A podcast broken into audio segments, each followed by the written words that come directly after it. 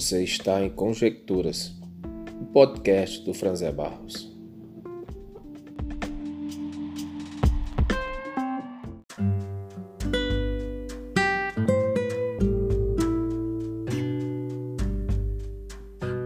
Em 1989, o jornalista Zueni Ventura lançou o livro 1968, O Ano que Não Terminou. Mais particularmente para o Brasil, foi um ano de muita movimentação das massas em prol da tentativa de redemocratizar o país. 100 mil pessoas foram às ruas no Rio de Janeiro pedindo a volta da democracia e o resultado disso foi o AI-5, que foi um instrumento de forte repressão daqueles que lutavam contra o regime militar. Olhando o título desse livro, O Ano que Não Terminou, eu me pergunto: e 2020? Como será chamado daqui a alguns anos? Será que poderíamos dizer 2020, o ano que não aconteceu?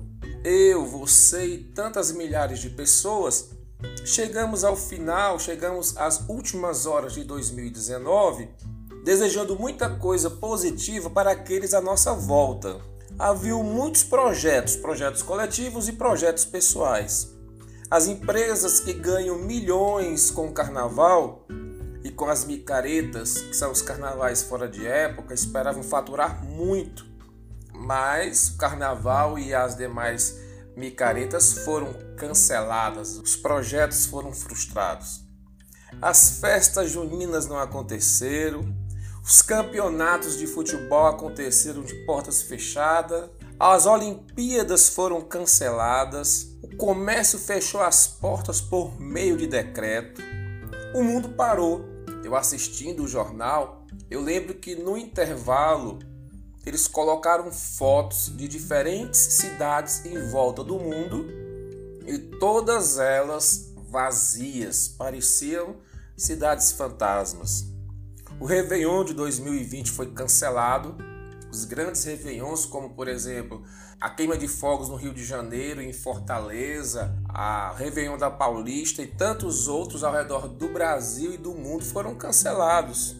Aqui na minha região, as romarias, que, segundo estudos feitos em 2018, geram em torno de 60 milhões por ano, bem como a maior festa da região onde eu moro, na minha cidade, Crato, a Expocrato, também havia uma expectativa em 2019 de ela gerar 60 milhões a todos aqueles que estavam envolvidos na festa. Os dois eventos foram cancelados, no caso de Juazeiro as três grandes romarias, no caso do Crato, a festa da Expocrato.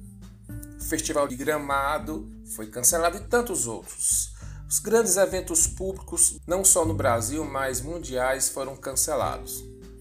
Paralelo com os projetos coletivos, os projetos que envolviam muitas pessoas, haviam também os projetos pessoais, a casa nova ou a reforma da casa, aquele curso de especialização que você ia se matricular, aquela empresa que você intencionava abrir em 2020. Minha filha, que casou em 2020, planejou uma festa, mas o casamento se limitou a uma cerimônia fechada, a família sem festas.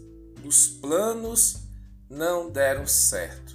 Paralelo a tudo isso vem a dor da perda. Perdemos parentes e amigos. No momento que gravo esse podcast, 182 mil pessoas perderam a vida somente para o Covid. Diante desse quadro de tragédia que eu pintei para você, o que podemos dizer para aqueles que estão à nossa volta acerca do ano que se avizinha? Vamos dizer novamente feliz ano novo, próspero ano novo? Eu e você não sabemos o que, o que nos espera em 2021. Mas, ante a tudo aquilo que aconteceu em 2020, algumas conclusões eu tirei. Primeiro, eu preciso estar preparado para o novo. Por exemplo, você sai à rua, está todo mundo de máscara. As pessoas chegam nos estabelecimentos públicos e a primeira atitude desinfetar as mãos com álcool. E isso são procedimentos novos de uma nova realidade. E isso exemplifica tantos outros novos em nossa vida. De repente, uma situação inédita, tudo muda. E eu e você precisamos estar preparados para o novo. O dia 25 de janeiro para você talvez não seja um dia marcante, mas para uma cidade de menos de 40 mil habitantes, 25 de janeiro é uma data marcante, porque foi no dia que uma barragem que ficava situada nessa cidade chamada Brumadinho rompeu e 40 mil habitantes foram impactados. Algo surpreendente, não positivo aconteceu na vida deles. E mais especificamente para 250 famílias que perderam entes queridos na tragédia. Se eu descubro em 2021 uma doença grave, ou sou acometido por um acidente que limita a minha vida, ou então, se alguém que eu amo parte, eu preciso encarar essa nova realidade de vida. E isso não é só para questões negativas. Se eu for promovido, se o filho fica maior de idade, sai para morar sozinho, para ser, ser independente, se eu realizo um grande sonho, esse grande sonho muda a minha realidade, a minha rotina, o meu contexto. Uma coisa certa, na alegria ou na dor, eu preciso estar preparado para o novo. Novas realidades, novos contextos exigem de mim novas posturas. Outra conclusão que eu tiro diante dessa situação caótica que nós vivemos é que eu preciso estar disposto a me adaptar. Geralmente, quando o novo chega, requer de mim readaptação. E existe aquela aquela máxima que diz que nós não gostamos de sair da nossa zona de conforto. Eu sou professor e talvez a categoria que mais foi impactada nessa pandemia seja dos professores que saíram de uma rotina de aulas presenciais olho no olho e foram para um contexto de aulas remotas, preparando videoaulas, usando equipamento de multimídia, precisando incessantemente de usar a internet. E muitos disseram: Eu não consigo. Muitos cederam a essa pressão e a essa necessidade de readaptar-se. Lembre-se de Aleijadinho. Aleijadinho foi um grande escultor do período barroco, mas que foi acometido de lepra, uma doença cruel, principalmente para sua época quando não tinha cura. Mas mesmo doente, ele continuou a produzir. Se tornou o maior artista barroco brasileiro. Outra coisa que eu aprendo é que mais do que nunca eu preciso me preocupar com o meu próximo. Ninguém é uma ilha. Até a turma single, a turma solteira, que mora sozinha, está rodeada de pessoas, seja o vizinho, seja o colega de trabalho, seja aquela pessoa que vai é, no coletivo durante o percurso do seu trabalho, seja aquela pessoa que você vê durante a prática esportiva, nós estamos rodeados de pessoas e muitas dessas pessoas com uma vida frágil, limitada por questões de doença, como hipertensão, como diabetes. Então, nesse mundo que nós vivemos, se a minha saúde, se a minha estrutura física não me faz ficar tão preocupado com uma doença que nos ronda, mas o meu vizinho, mais o meu amigo, mais a minha mãe, mais os meus filhos, mais o meu parente, eles são debilitados. E eu preciso me preocupar com o próximo. Eu preciso me preocupar com a saúde dele.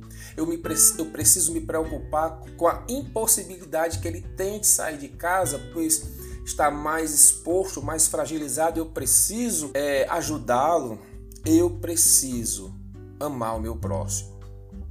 Uma outra lição para minha vida é que ninguém está imune às tragédias.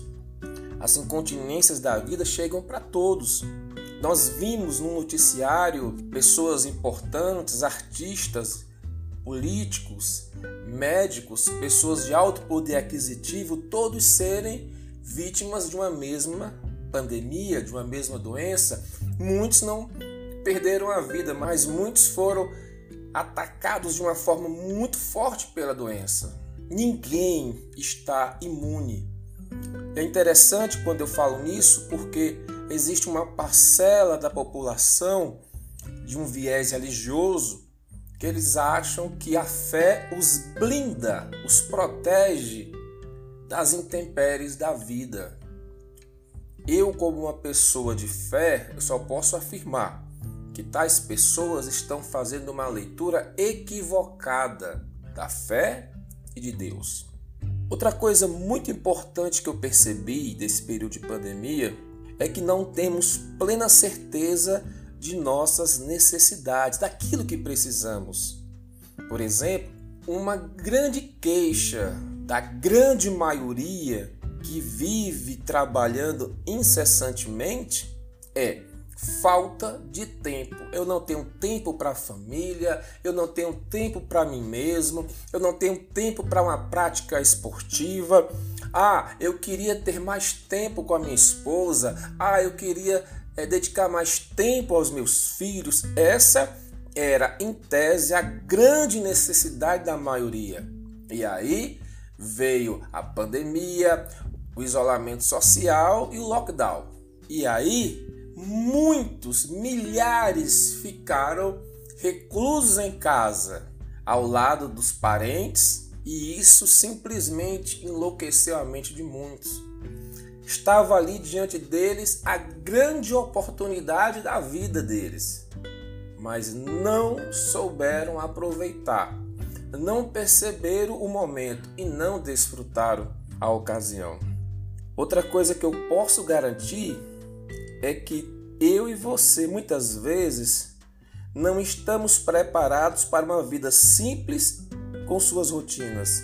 Houve um momento durante a pandemia, durante as, os picos de pandemia, em que mesmo trabalhando home office, eu não precisei acordar cedo, eu tinha condições de gerir o meu tempo. Eu podia investir um tempo em atividades do lar.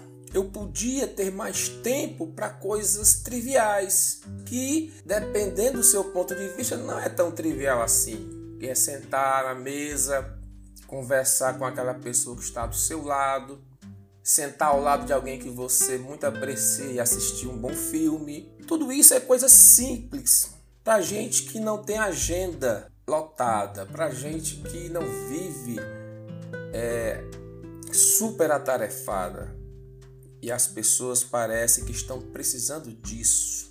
Rotinas que não precisam que eu esteja online, que eu não preciso necessariamente agora de internet. Eu passei inclusive por essa experiência. Quando passou o pico da pandemia, eu fui visitar parentes e passei três dias em uma zona rural sem contato com o mundo exterior, sem internet, sem telefone e sobrevivi. Em penúltimo lugar, eu percebi que precisamos rever as prioridades. Aqui é aquela questão necessidade versus desejo. Quando o dia mal bate à nossa porta, os desejos somem e só ficam as prioridades naquilo que realmente importa.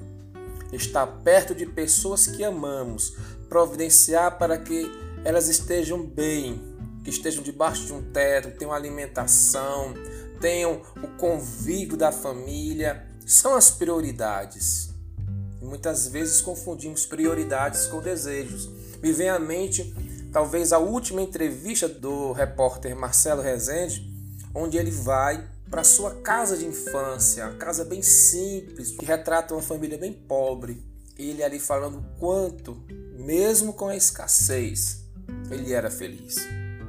E por último, eu pude perceber nessa, nesse contexto que, diante da perplexidade da vida e de até mesmo ter a vida ameaçada, eu preciso decidir se vou me entregar ao fatalismo ou se vou reagir? Se vou ficar como Raul cantou na, na canção Ouro de Tolo, ficar com a boca escancarada, cheia de dentes, esperando a morte chegar. Diante da, da crise, da luta, eu preciso decidir se eu vou me acovardar ou se eu vou encarar a vida de frente. Foi debaixo da sentença da AIDS, sentença de morte, que Cazuza compôs canções marcantes como O Tempo Não Para, Faz Parte do Meu Show, Ideologia. Ele reagiu diante da dor, diante do dia mal. E eu fecho essa reflexão com um conselho. Reveja seus valores, seus conceitos espirituais, transcendentais, tudo aquilo que aponta para você que a vida não é só o aqui e o agora, que existe um depois. Eu não estou aqui para é, querer redirecionar a fé de ninguém, mas vivemos melhor com fé. Mas não é só a fé por ter fé, mas em quem temos fé.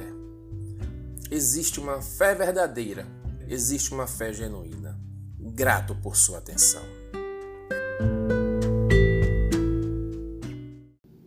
Eu sou Franzé Barros e nós estivemos juntos em Conjecturas.